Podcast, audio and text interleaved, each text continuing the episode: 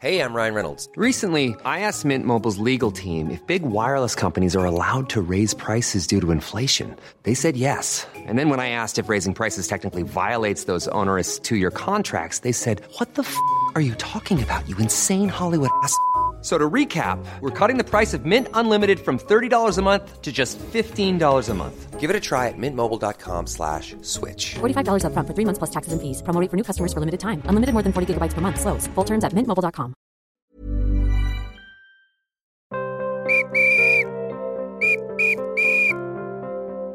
Bonjour les podcasts du progrès sur l'OL, Lanier sort ses dossiers, épisode 3. Aujourd'hui on va parler de, de ces recrues un peu stars étrangères qui sont arrivées au mercato, mais en fait pour lesquelles ça n'a pas du tout marché. Oui, parce qu'il y a toujours des joueurs comme ça dont on, on pense qu'on a fait la bonne pioche, euh, on se renseigne, on les fait venir, on les essaye. Ils ont un palmarès, ils ont des références, et puis ça ne marche pas pour différentes raisons. Tous les clubs euh, connaissent ce genre de mésaventures, et l'OL en a connu bien sûr. On va commencer peut-être avec un des plus, un des plus connus. Euh, il s'appelle Torben Frank, c'est un avant-centre qui est censé tout casser à l'OL, on est en 1992. Un joueur danois, un avant-centre, euh, qui a des références, hein, qui, marquait beaucoup beaucoup de buts euh, avec, le- avec son équipe au Danemark, international. Il est, ils vont le voir euh, une dernière fois euh, lors du- de Suède-Danemark à l'Euro 92. Euh, Bernard Lacombe, tous les dirigeants euh, de l'époque, euh, ils vont le voir et euh, se, se disent que ce joueur-là est, une vraie perle. Et c'est le joueur qui, qui manque sans doute à l'OL. Euh, C'était un joueur très adroit, pas très costaud, mais très adroit, technicien, etc. euh, Et buteur. Et donc, Sauf il- qu'il ne marquera pas. Alors il ne marquera pas, non, parce que quand il, arrive, donc il, le ramène, il arrive, il signe, il fait quand même euh, euh, un match de préparation contre le Sporting Lisbonne euh, à Lyon, 3-3, il marque un but et il sort, euh, il fait pas les demi-temps, il sort, il fait une période seulement, il sort, petit problème de genou, alors il avait une genouillère, il a été engagé avec une genouillère et il disait que c'était par, il avait une petite douleur. C'était par superstition parce ces- cette genouillère, il avait déjà mis pas mal de buts. Donc le club dit bon bah ok, c'est ok. euh, il marque un but en plus contre Lisbonne. euh, bon. Et puis euh, vint l'examen pour cette douleur au genou et en fait il passe au Cybex, un appareil perfectionné pour voir la résistance du genou. Le Toubib Jean-Marcel Ferret à l'époque ne, fait pas la visite, n'est pas là. Et là le genou alors casse, on ne sait pas parce qu'on n'était pas dans la pièce. En tout cas le genou, le cartilage souffre. Euh, le genou euh, gonfle et c'est toute, euh, alors c'est toute l'affaire qui explose parce que ce joueur est quand même acheté assez cher à l'époque. Je crois que c'était de l'ordre de, de 10 millions de francs, ce qui était beaucoup quand même. C'était un gros transfert. Et là, on va de recours en recours. Euh, c'est ça une catastrophe. Donc euh, le joueur attaque l'OL, euh, attaque la médecine de l'OL. Enfin, on est dans un, vrai, roman feuilleton. Il y a des papiers tous les jours dans le journal. Et ça se termine que le contrat est cassé. Le joueur, finalement, aura fait cette mi-temps, aurait été le buteur le plus éclair peut-être de l'histoire de l'OL. Mais n'empêche qu'après sa carrière, effectivement, il a le genou très abîmé. Il joue encore un petit peu, puis ça s'arrête là. On va revenir plus en avant euh, dans l'histoire avec euh, une star qui jouait à Benfica au Portugal. On est en 1970 et tu vas nous parler de Mario Coluna. Oui, oui, alors lui, c'est une des premières grandes stars qui arrivent à l'Olympique lyonnais. Euh, donc lui, c'est demi-finaliste de la Coupe du Monde avec le, Portugal. C'est un grand joueur de l'époque du grand Benfica, un peu l'équivalent de. Et il arrive, alors il a 35 ans. Bon, quand il arrive, il est un petit peu rondouillard, notre ami euh, originaire du Mozambique. Et euh, l'entraîneur lui dit Bon, ben, on va, t'essayer, Mario. Il dit Non, non, mais moi, un joueur comme moi, je suis Coluna, on m'essaye pas. Alors si je, vous m'essayez, je repars, mais moi je fais pas d'essais. Je suis pas un joueur à 35 ans avec le palmarès que j'ai euh, qui fait des essais. Et ils le prennent quand même. Et euh, alors c'est un joueur qui a un, un toucher de balle exceptionnel. Tous les joueurs de l'époque le disent. Il est extraordinaire, mais par contre il, il en manque de vitesse, il est en surpoids et puis il est surtout en fin de carrière. Il lui trouve un logement euh, au-dessus du Hot Jazz Club de la place Carnot. Le hasard veut qu'il il est passionné de jazz. c'est sa grande passion. Donc tous les soirs, évidemment, il est au Hot Jazz Club, il est en bas. Alors je ne sais pas s'il s'il touche la bouteille, mais en tout cas, ça l'aide pas évidemment à, à être très très performant. Il fait partie quand même de la, de- de la finale de la Coupe de France en 71, que l'OL perd contre Rennes. Mais c'était un truc incroyable parce que pour honorer ce transfert, ils font un match amical au Benfica avec Coluna. Et les joueurs lyonnais arrivent devant l'hôtel, une foule invraisemblable pour attendre le bus de l'OL. Et en fait, c'est parce qu'il y a Mario Coluna dans, dans ce bus qui est une véritable star euh, à Lisbonne. Et voilà. Et après, Coluna a fait son année et est parti parce que voilà. Mais ça a été le premier, peut-être très grand joueur, euh, un des premiers en tout cas. On continue de remonter le temps euh, et on va jusqu'en 1959. Le 10 décembre, ce jour-là, un joueur argentin, enfin deux joueurs argentins, tu vas nous expliquer pourquoi, arrive à Lyon.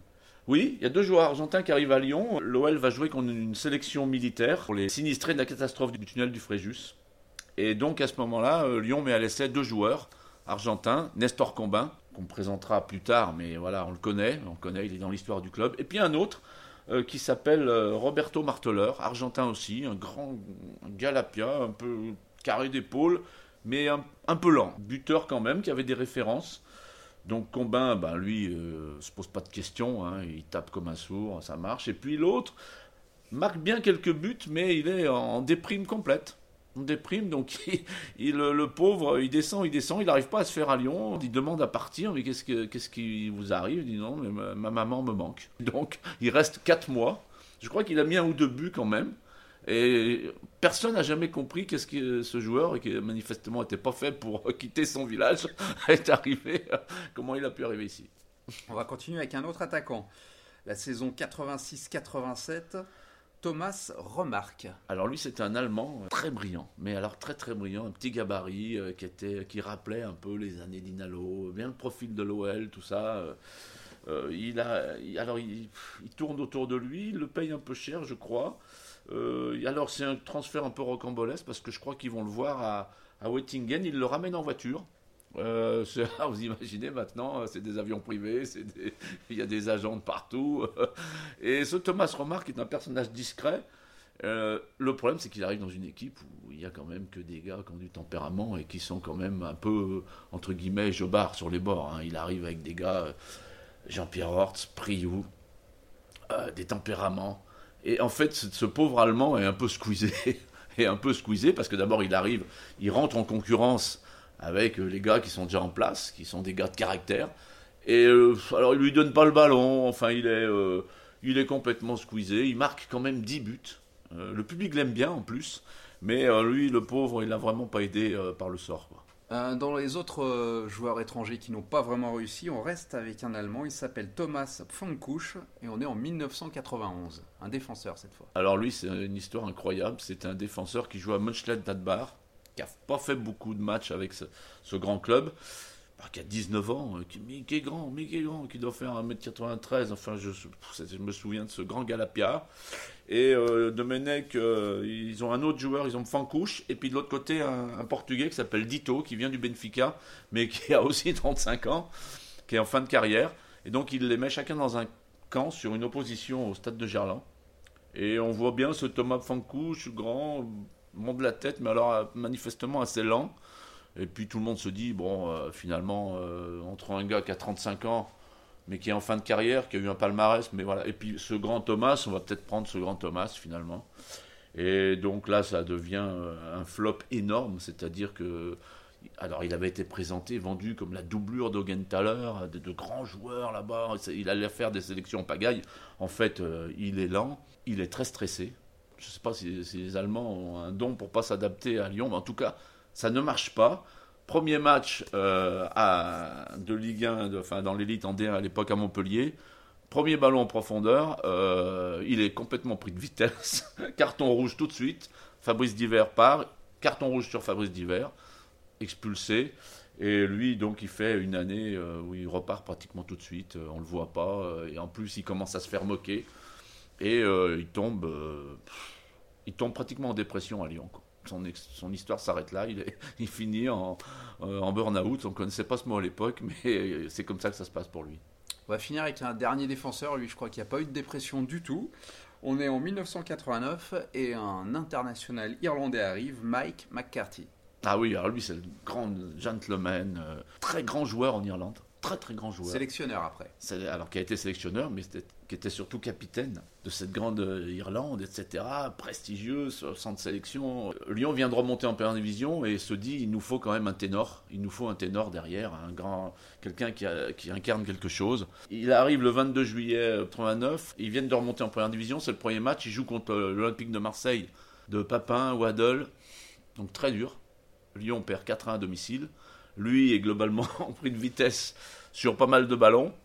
Et tout le monde se dit, moulala, mais qu'est-ce qu'on a pris euh, Il vient d'arriver, c'est, est-ce qu'il sera lent comme ça tout le temps euh? Alors c'est dommage, parce que c'est un gars adorable. Mais alors là, ça correspond pas du tout à ce que, ce que Lyon voulait.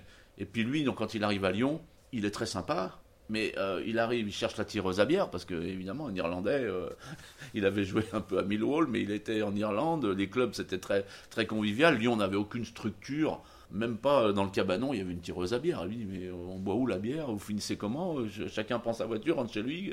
Euh, mais je suis tombé où? Alors il s'ennuie, ça va pas, il est pas très bon. Euh, et puis Rémi Garde commence à s'installer au poste de défenseur central. Pour lui, il va perdre sa place, un gars de ce prestige-là. il s'ennuie tellement que des fois, il va jouer avec les vétérans de Saint-Louis le vendredi soir. sur le terrain en gore de la plaine des Jeux de Gerland. Alors au départ, Dominique le sait pas. Là, il y avait une tireuse à bière. Il y avait une tireuse à bière avec les vétérans. Dominique ne le sait même pas. Il le sait après, il est fou furieux. Alors comme c'est quand même un gentleman, ce, gars-là, McCarthy, euh, voilà, il s'en va en mars. ça n'a pas duré très longtemps. Merci Christian, c'est la fin de cet épisode euh, Lanier sort ses dossiers sur l'OL. Rendez-vous la semaine prochaine.